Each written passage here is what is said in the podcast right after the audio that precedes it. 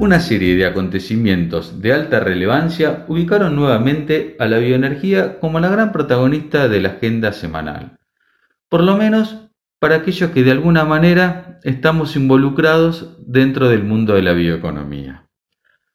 El jueves por la tarde, la Comisión de Minería, Energía y Combustibles del Senado de la Nación dictaminó favorablemente el proyecto de ley para prorrogar hasta diciembre del 2024 el régimen nacional de biocombustibles que vence, como ustedes saben, en abril próximo. El expediente llegaría para su tratamiento al recinto el próximo jueves 29 de octubre. Aunque el régimen actual tiene falencias que no otorgan las garantías jurídicas suficientes que den sustento a nuevas inversiones, ni tampoco permite el ingreso de nuevos jugadores a la actividad. Como viene el año, la renovación de la ley tal como está es una señal positiva. La Liga Bioenergética, ese organismo integrado por el sector público y privado de aquellas provincias productoras de biocombustibles, había redactado un proyecto de ley superador que, entre otros aspectos, incluía la introducción de nuevos combustibles como el flex fuel, el biometano y también recortaba los grados de libertad de la autoridad de aplicación para modificar precios o volúmenes de cupos a su antojo. Pero el tratamiento se dilató y día a día aumentaba el riesgo de llegar a abril con las manos vacías dejando ocioso un fenomenal complejo de agregado de valor y sostenibilidad que se fue construyendo durante estos años, sobre todo teniendo en cuenta la fuerte embestida del sector petrolero que activó todo su poder de lobby para intentar destruir al sector de los biocombustibles. Pero hubo más, porque el mismo jueves la legislatura de la provincia de Santa Fe convirtió en ley el Programa Provincial de Uso Sustentable de Biocombustibles que extiende el uso masivo de combustibles renovables a una gran cantidad de actividades. La provincia lleva implementadas varias iniciativas para promover el uso de biodiesel en el transporte de pasajeros. Os recordaremos a mediados del 2018 la entonces secretaria de Energía durante la gestión de Miguel Lifchit Verónica Gese anunció la creación de la iniciativa BioBus, donde a través de ella los ómnibus de transporte urbano de pasajeros de la ciudad de Rosario comenzaron a funcionar con una mezcla de 25% de biodiesel. Unas pocas unidades se les eh, se destinaron a hacer un ensayo con el uso de biodiesel puro. Luego de de los análisis y ver el comportamiento, que fue realmente exitoso, todas las unidades que estaban ah, funcionando con el B25 pasaron a funcionar con biodiesel puro, así como parte de la flota de la empresa provincial de energía eléctrica. Ahora, con esta nueva legislación, se espera que el uso de biocombustibles se extienda también a todas las flotas de los estados provinciales y municipales, tanto en motores diésel como en motores a gasolina. Y para que no queden dudas, teniendo en cuenta algunas falacias que se escribieron por reconocidos lobistas del sector petrolero en estas últimas veces, en, en estos últimos... Para que no queden dudas, teniendo algunas falacias que han escrito algunos reconocidos lobistas del sector petrolero en estos últimos meses, salió a la luz esta semana un ensayo en Estados Unidos conducido por la Urban Air Initiative, una ONG dedicada a mejorar la calidad del aire y proteger la salud pública mediante la reducción de emisiones de los vehículos, mostró que el bioetanol aún con mezclas altas del 30%, reduce las emisiones por el caño escape de los automóviles de forma significativa. Esto vale tanto para las emisiones de monóxido de carbono, óxidos nitrosos, material particulado y en menor medida para el dióxido de carbono. Y siempre acá estamos considerando las emisiones que salen por el tubo de escape y no el ciclo completo del combustible, que como sabemos, eh, el estudio, un estudio del INTA liderado por Jorge Gilbert demostró que los biocombustibles tienen una huella de carbono en promedio 70% menor que la gasolina convencional, en este caso el etanol, y el biodiesel muestra algo similar con respecto al gasoil. Pero la fortaleza de este ensayo es que se utilizaron los sistemas portátiles de medición, conocidos como PEMS, que es el mismo equipamiento que utilizó la Universidad de West Virginia allá por el 2015 para detectar el software ilegal que había introducido Volkswagen en sus automóviles que derivó en todo el escándalo del Dieselgate. Ustedes recordarán, la compañía alemana finalmente reconoció que había aplicado en 11 millones de vehículos vendidos en Estados Unidos un software que alteraba los resultados de los controles técnicos para mantener las emisiones dentro de los parámetros legales.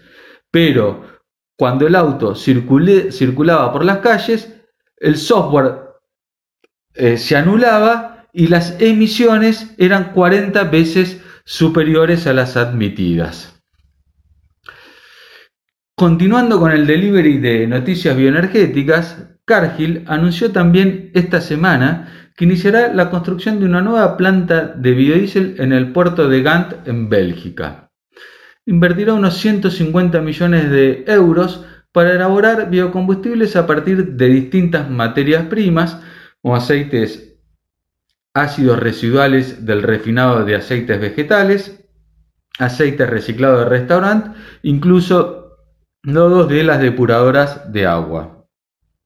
Con esta nueva instalación, la multinacional de origen estadounidense pretende aprovechar el endurecimiento de la legislación europea que pretende sustituir en la composición de biocombustibles los productos agrícolas comestibles por residuos y desechos de aceite. Esta nueva unidad se anexará al bioclúster que Cargill ha creado en Gant, donde ya dispone de una planta de creación de oleaginosas una refinería de aceites vegetales y una planta de biodiesel convencional que elabora 400.000 toneladas por año. Le permiten ser el único complejo en Bélgica y uno de los pocos de Europa capaz de poder elaborar biodiesel desde la misma semilla, de, todo dentro del mismo complejo. Como siempre decimos, la bioeconomía se basa en lograr la máxima eficiencia durante la fotosíntesis y todos los procesos de conversión de los productos biológicos. Esto, para resumirlo de forma fácil, es producir una semilla oleaginosa con prácticas sostenibles y luego separar los diferentes compuestos de la semilla para crear diferentes productos. Por ejemplo, Tomamos una semilla, sacamos la cáscara y la usamos para generar energía en una caldera, separamos la proteína y la usamos para hacer alimentos y le sacamos el aceite que lo usamos para usos industriales como por ejemplo el biodiesel. Por eso no tiene sentido la discusión alimentos versus, energía que plantea la Unión Europea, porque en realidad estamos hablando siempre de alimentos más energía. Si además podemos utilizar los aceites reciclados para hacer nuevos productos, como este caso que está haciendo Cargill, la ecuación cierra aún mejor, pues estamos logrando una mayor eficiencia. Pero si restringimos el uso de aceite de soja, colza girasol o cualquier otro, otra oleaginosa para hacer biocombustibles, nos estamos perdiendo una gran oportunidad de poder reemplazar combustibles fósiles y sobre todo de seguir produciendo más proteína o más alimento, que lo que el mundo más demanda. Y ya que estamos hablando de biocombustibles y circularidad, Seguimos entregando noticias de esta semana. En Brasil, Shell, a través de Raíz en Energía, puso en funcionamiento la primera central eléctrica a biogás producido a partir de residuos de la producción de azúcar y etanol. en Energía es el mayor productor del mundo de estos dos productos, del azúcar y de etanol, y ahora operará la mayor planta de biogás de América del Sur. economía circular en una petrolera. Bioeconomía circular en una petrolera, mejor dicho. Y antes de despedirnos, nos vamos de nuevo a Santa Fe, más precisamente a Venado Tuerto, uno de los dos mayores clústeres semilleros del país. Allí, la compañía Chit Energy acaba de poner en funcionamiento también una planta de biogás que utiliza los residuos de la producción de semillas de maíz para generar energía eléctrica para el sistema interconectado nacional. Se trata de la segunda planta de esta empresa. La primera justamente está instalada en Pergamino, el otro gran clúster semillero. A diferencia de la cosecha tradicional, el maíz que se utiliza con destino a semilla se cosecha con el choclo entero y luego en el semillero se separa el grano del marlo y la chala.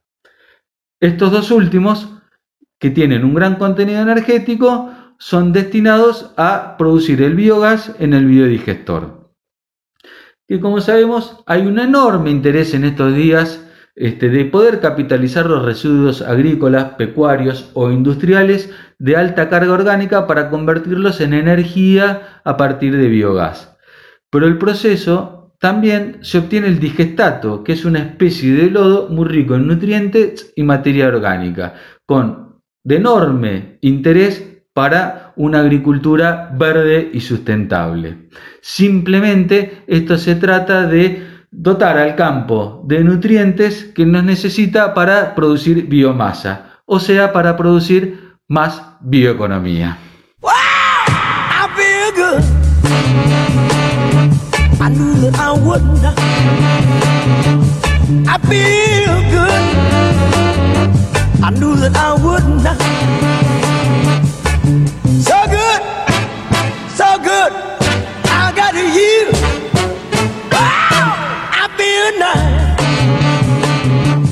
Sugar and spice.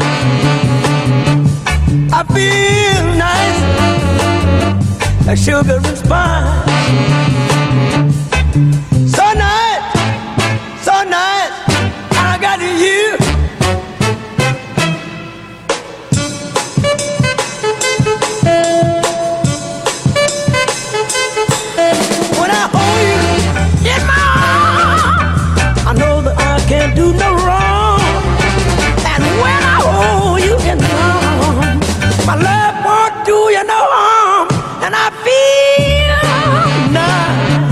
Sugar and spice. I feel nice, that sugar and spice.